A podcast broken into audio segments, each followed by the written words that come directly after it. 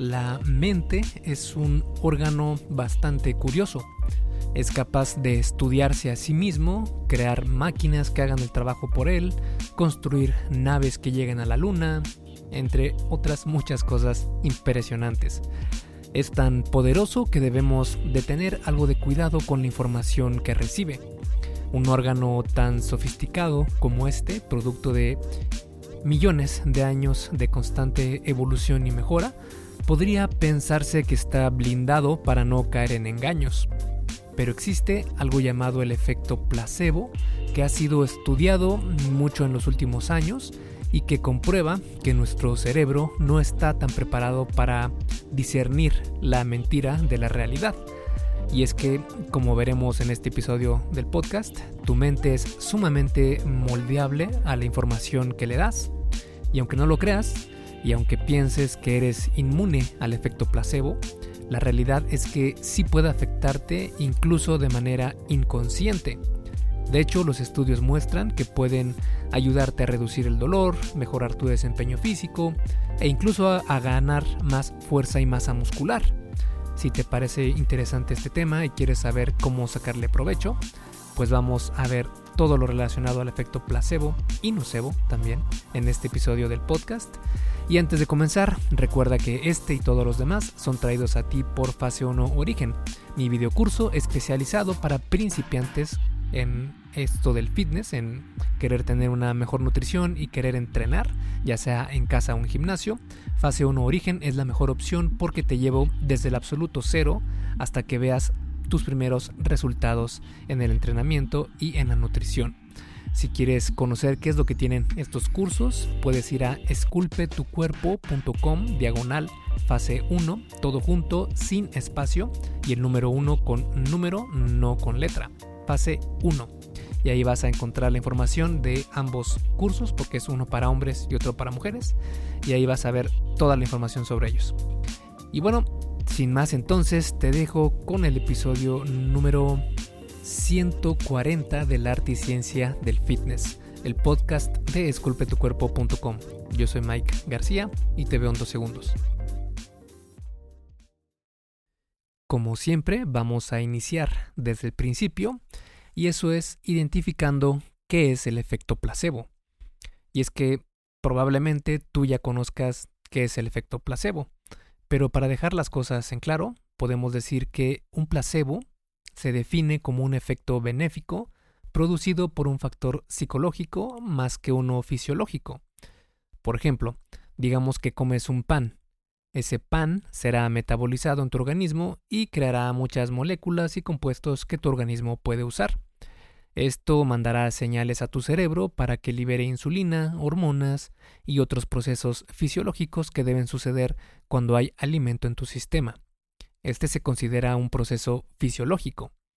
Ahora, imagina que con el efecto placebo, lo que pasa es que tu cerebro y tu cuerpo comienzan todos estos procesos, pero sin haber probado el pan sin haberlo consumido. Todo esto es provocado de manera psicológica. Claro que esto es un ejemplo muy burdo, pero algo así es como funcionan los placebos. El efecto placebo ha sido conocido desde hace mucho tiempo, pero fue hasta 1955 cuando comenzó a tomarse más en serio gracias a un estudio llamado El poderoso placebo, realizado por Henry K. Beecher. Antes de esta investigación se pensaba que el efecto placebo era algo curioso, entre comillas, y ya, algo, digamos, relativamente chistoso o algo de curiosidad que provocaba en el cerebro humano, pero con el tiempo se ha descubierto mucha más información interesante del efecto placebo y de hecho, gracias a esto, se llegó a cambiar la manera en la que se realizan estudios en todo el mundo. Menciono esto porque hoy en día es una práctica muy normal e incluso es recomendada utilizar en los estudios grupos a quienes sí se les administra la droga o cualquier otra variable y tener al menos un grupo al que se les suministra un placebo únicamente. Y es mejor aún si los investigadores tampoco saben qué participantes están tomando un placebo o la sustancia real, lo que se conoce como estudio doble ciego. A esta metodología se le ha denominado como el estándar de oro en las investigaciones científicas. ¿Que por qué de oro? ¿Te preguntas? Sencillo. El efecto placebo es muy poderoso. Y ese precisamente es el siguiente tema que vamos a tocar en este episodio, que es el poder del efecto placebo. Hay una frase de Henry Ford que me gusta mucho que dice, tanto si piensas que puedes como si piensas que no puedes, estás en lo cierto. Existen muchas áreas en las que el efecto placebo puede tener influencia. Por ejemplo, puede reducir la percepción del dolor, especialmente en hombres. También tiene efectos antidepresivos, puede mejorar la creatividad, entre eh, entre muchas otras formas de impactar la percepción que tenemos de las cosas. En cuanto a qué cosas pueden influenciar la magnitud del efecto placebo, pueden ser tan simples como la coloración de la cápsula, el tamaño de la cápsula, porque se ha visto en estudios que entre más grande, más potente es el efecto, o el simple hecho de saber que estás tomando una píldora también puede producir ya un efecto placebo, entre otras. Lo más interesante de esto es que los placebos son efectivos incluso si sabes que lo que vas a tomar es un simple placebo. Por ejemplo, en cuanto a dolor, se ha encontrado en estudios que a pesar de que te digan que lo que vas a tomar es un placebo, aún así puede reducir la percepción de ese dolor. El estudio del efecto placebo ha ido en aumento en los últimos años y poco a poco se ha entendido que su efecto no es debido a algo milagroso o esotérico, sino al contexto psicosocial de las personas. Esto, por supuesto, es aprovechado por quienes quieren llenarse los bolsillos de billetes. Porque existen varias prácticas modernas que se siguen aprovechando del poder del efecto placebo, y en especial hay tres que son la homeopatía, la aromaterapia y los suplementos deportivos. En cuanto a la homeopatía, existe una ley bastante conocida en el mundo de la medicina y la química, que es la de la dosis hace el veneno. Esto significa que una sustancia que tiene propiedades tóxicas solo causa daño si se encuentra en una concentración lo suficientemente alta para provocar problemas. O bien al revés, con sustancias benéficas para el organismo, eh, en caso de que no estén en la dosis correcta, pues no tendrán ningún efecto positivo. La medicina homeopática, por lo general, significa tomar dosis sumamente pequeñas de algunas sustancias, disolviendo el compuesto activo en cantidades muy muy pequeñas, casi nulas, y aún así demuestran que pueden funcionar. Pero esta eficacia es únicamente gracias al efecto placebo. Se pueden encontrar estudios que muestran un efecto benéfico de la homeopatía, pero únicamente cuando no existe un grupo placebo para comparar la efectividad de esa sustancia o procedimiento. En cuanto a la aromaterapia, esta no es lo mismo que la homeopatía, ya que la aromaterapia es más que solo un placebo y podría ser una manera legítima de usarse hasta como un suplemento. Digo esto porque cuando olemos algo, significa que hay moléculas que viajaron por el aire desde su contenedor hasta los receptores de nuestra nariz, lo que causa que percibamos algo en nuestro cerebro. Estos son conocidos como aceites volátiles.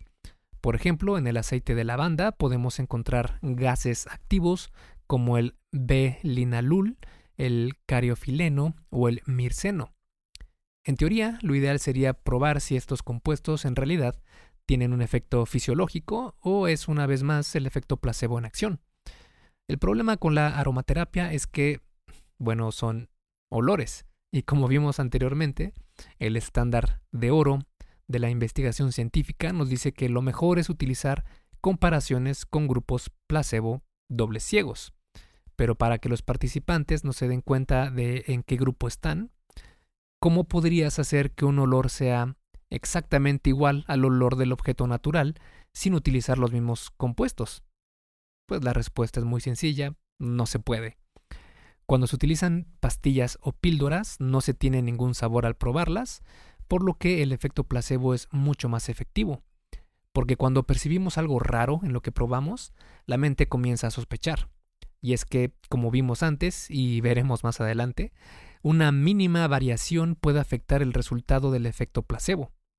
Es decir, uno podría pensar que con el olor, con que el olor sea algo parecido al original, es más que suficiente, pero esto no es así.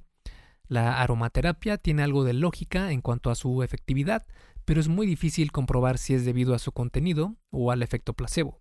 Además, existe la memoria asociativa con el olor.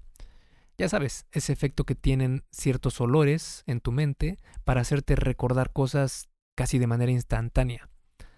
Así que la aromaterapia se vuelve más algo subjetivo de cada persona. Por ejemplo, para algunas personas el olor de lavanda va a relajarlas porque les recuerda a un campo lleno de estas plantas, mientras que a otras les recordará el estrés que sufrieron de niños al estar en la sala de espera con olor a lavanda, del doctor que iba a revisarlos, de una enfermedad que sufrieron. Todo es relativo en este tema. Y en cuanto a los suplementos deportivos, y lo que nos interesa más en este tema, también existe el efecto placebo.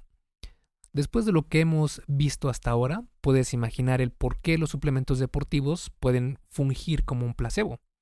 Es decir, el simple hecho de consumir una píldora, polvo u otro compuesto raro antes de entrenar puede generar un efecto placebo, aun sin que éste de verdad posea una sustancia para mejorar tu desempeño físico. De hecho, se ha comprobado en estudios que esto es precisamente lo que pasa. Así que ahora vamos a revisar más a fondo cómo el efecto placebo afecta al fitness. Y para eso podemos citar un metaanálisis realizado con 32 estudios y 1.513 participantes en total, donde se encontró que aquellos que consumieron un placebo mejoraron significativamente su desempeño físico. Aunque los efectos fueron pequeños, sí que tuvieron un impacto a tomar en cuenta. Lo que sorprende de esta investigación es que dependiendo del poder psicológico del placebo en cuestión, Así era también el resultado en el desempeño. Por ejemplo, cuando el, placebo decía ser una sustancia prohibida, entre comillas, es decir, un esteroide anabólico, su efecto fue tres veces más poderoso. Otros placebos menos potentes, entre comillas, como los que decían ser aminoácidos o cafeína, tuvieron un impacto mucho menor. E incluso un placebo que decía ser un suplemento deportivo nuevo, que esto era completamente ficticio, tuvo un efecto positivo también, aunque fue el de magnitud más baja.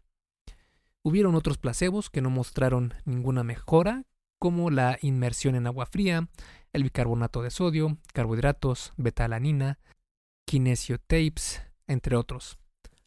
Algo interesante es que cuando a los participantes se les decía que lo que les estaban dando era un placebo, estos no mostraron ningún efecto positivo aunque, como vimos al inicio de este artículo, en otros estudios se ha encontrado que incluso cuando los participantes se les informaba que lo que iban a tomar era un placebo, aún así ayudaban significativamente a disminuir la percepción de náusea y dolor, lo que nos indica que la actitud y expectativa mental tienen un gran impacto en tu, en tu entrenamiento, incluso algunas veces casi igual que los esteroides. Hey, rápidamente, antes de seguir con el episodio, ¿me harías un favor? Si te está gustando lo que estás escuchando en este podcast, ¿puedes compartirlo en tus redes sociales? Basta con que tomes una captura de pantalla o te tomes una foto y compartas la publicación en Facebook, Instagram o en cualquier otra red social mencionando el podcast El arte y ciencia del fitness. Porque simplemente con que hagas esto, que realmente no te lleva más de un minuto, me ayudas un montón a que Esculpe tu cuerpo crezca y podamos cambiarle la vida a muchas más personas. Y si haces esto, no olvides etiquetarme en la publicación para que pueda agradecerte personalmente. En Facebook estoy como blog Esculpe tu cuerpo y en Instagram como Esculpe tu cuerpo. Vale, sigamos entonces donde nos quedamos en el episodio. Así lo demostró un estudio donde se analizaron a 15 hombres con experiencia entrenando. A estos participantes se les asignó un programa de entrenamiento y se les dijo que quienes lograran mayores ganancias en fuerza y músculo se les iban a otorgar esteroides gratis y legalmente. No ilegalmente, sino ilegalmente. Todo a favor de la ciencia, claro. Después de cuatro semanas, seis de estos participantes fueron los elegidos y aumentaban en promedio 2.6 kilos en los levantamientos del programa, que estos ejercicios eran la prensa de hombro sentado, la prensa en banco y prensa militar. A estas seis personas se les dijo que se les iban a suministrar 10 miligramos al día de Dianabol, pero en realidad solo era un placebo.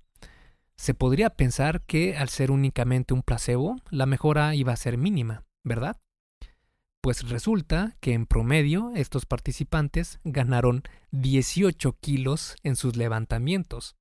Esto es muchísimo. Y especialmente que ya tenían eh, experiencia entrenando, aumentar 18 kilos en los levantamientos en una persona que ya tiene experiencia entrenando es un es inmenso, es muchísimo eh, progreso. Y lograron esto únicamente pensando que habían consumido esteroides. Otro estudio fue realizado con powerlifters profesionales a nivel nacional y se les dio una píldora de sacarina, es decir, azúcar, antes de que maximizaran sus levantamientos de sentadilla, prensa en banco y peso muerto. A los participantes se les dijo que era un tipo de esteroide nuevo y de acción rápida. Inmediatamente después de tomar el placebo, los participantes batieron sus récords personales un 4 a un 5% en promedio. Esto parecería poco, pero como te comentaba, hablando de levantadores de pesas profesionales, estamos hablando de que aumentaron de 50 a 100 libras o de 20 a 45 kilos. Durante dos semanas más de entrenamiento, se les continuó dando esteroides, entre comillas, hasta que maximizaran de nuevo sus levantamientos. Llegado a este punto, a cinco de estos participantes se les informó que todo este tiempo solo estuvieron tomando un placebo, que nunca consumieron esteroides, mientras que los seis restantes seguían creyendo que estaban tomando un esteroide legítimo.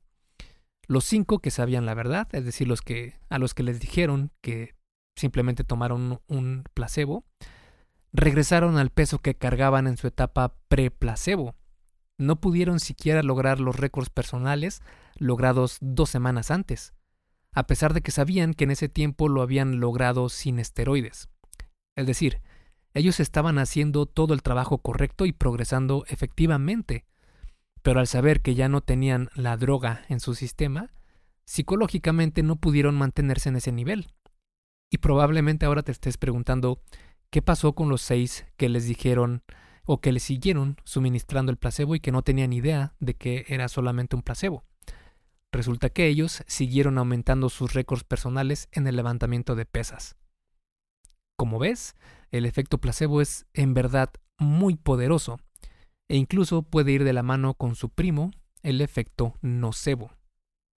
Contrario al efecto placebo, un nocebo puede definirse como un efecto negativo producido por un factor psicológico más que uno fisiológico. Por ejemplo, si te dan una pastilla llena de azúcar y te dicen que te va a hacer sentir genial, entonces el efecto placebo entra en acción. Pero si te dan la misma pastilla de azúcar, pero te dicen que es tóxica y vas a sentirte de la patada en 30 minutos, puedes estar seguro que en los 30 minutos siguientes vas a sentirte fatal. Este precisamente es el efecto nocebo. Es como el hermano gemelo malvado del efecto placebo. De hecho, también se han realizado estudios para ver el poder del efecto nocebo en el fitness. Como un estudio realizado por la Universidad de Stanford, donde encontraron evidencia de cómo un nocebo puede afectar al desempeño físico. En dos experimentos separados, uno que analizó los efectos en el ejercicio y el otro en la nutrición, los investigadores les dijeron a los participantes que tenían la versión buena, entre comillas, o mala, también entre comillas, de un gen que afectaba al entrenamiento o bien a la nutrición. La primera sesión fue para analizar a los participantes y determinar el gen que afectaba al grupo de entrenamiento, que fue el gen CREF1, y al de nutrición, que fue el gen FTO. Para ambos experimentos, se les dijo a la mitad de los participantes que tenían el gen, bueno y a la otra mitad que tenían el gen malo, sin importar si tenían o no este gen, fue completamente al azar. En la segunda sesión se comparó el desempeño físico y nutricional de los participantes para saber cómo había afectado esta nueva información. Los resultados fueron sorprendentes. En ambos grupos, a quienes se les dijo que tenían el gen malo, tuvieron un desempeño peor, mientras que a quienes se les dijo que tenían el gen bueno tuvieron un mucho mejor desempeño. Estos resultados fueron tanto en marcadores físicos, psicológicos y subjetivos. Ahora ya sabes que el efecto placebo y nocebo son dos efectos de cuidado, así que vamos a ver cómo puedes sacarles provecho. En primera instancia, podríamos decir que es mejor no realizarse pruebas genéticas para saber si eres bendecido, entre comillas, con buena estructura para el crecimiento muscular además de la friega de tener que conseguir un análisis de estos. Porque si resulta que no tienes una gran genética muscular, el efecto nocebo limitará tus ganancias musculares, haciéndote creer que nunca vas a progresar, lo que te llevará precisamente a eso, a no progresar. Pasa lo contrario con el efecto placebo. Es mejor tener una actitud positiva en cuanto a tu capacidad para mejorar en tu entrenamiento y dieta.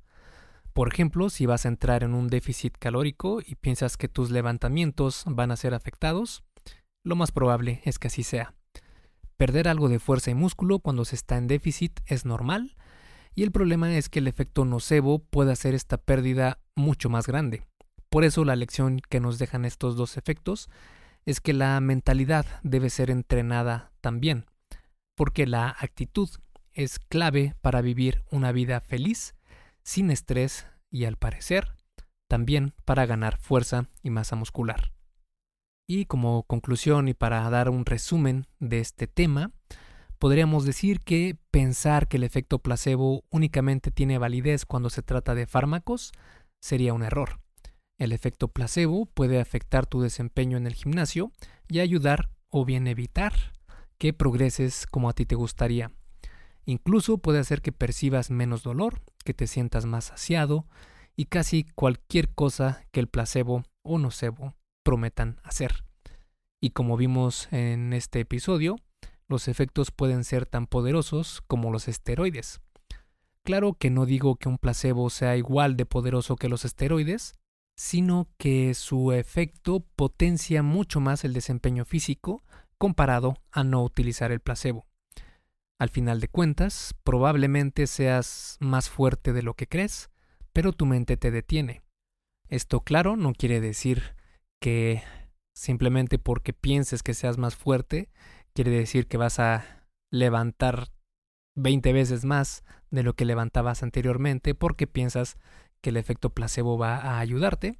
Esto no funciona así, también hay que ser eh, prudentes con las cargas que levantamos en el gimnasio y tener siempre eh, un rango en el cual sabemos que podemos levantar ese peso sin ningún riesgo a lesión.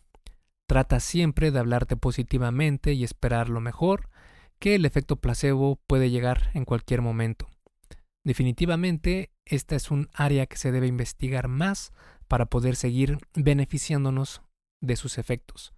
Todo cambio comienza por la mente y ahora sabes por qué. Esculpe tu vida comienza con tu cuerpo. Y hasta aquí el episodio del podcast de hoy. ¿Te gustó? Si es así, déjame una calificación y tu opinión en Apple Podcast. Es muy sencillo y no te lleva mucho tiempo. Con esto me ayudas a que el podcast suba en el posicionamiento de Apple y así podamos llegar a más personas. Si tienes alguna duda o sugerencia, puedes mandarme un email a contacto arroba. Veo absolutamente todo lo que me llega al mail y respondo personalmente a todos. Puedo tardarme un poco por la cantidad de mensajes que recibo al día, pero ten por seguro que sí te responderé. Gracias por escuchar el podcast de la arte y ciencia del fitness y espero haberte ayudado a aclarar algunas de tus dudas. Y antes de irnos, si te gustó el episodio, entonces probablemente también te guste el checklist que hice para saber si estás haciendo lo correcto para ver resultados en el gym. Si no estás viendo los resultados que quieres, se puede deber a varios factores. Este checklist funciona como una guía para que veas dónde puedes mejorar y poder seguir progresando. Es completamente gratis y puedes bajarlo en esculpetucuerpo.com diagonal lista. Me despido y nos vemos en el siguiente podcast.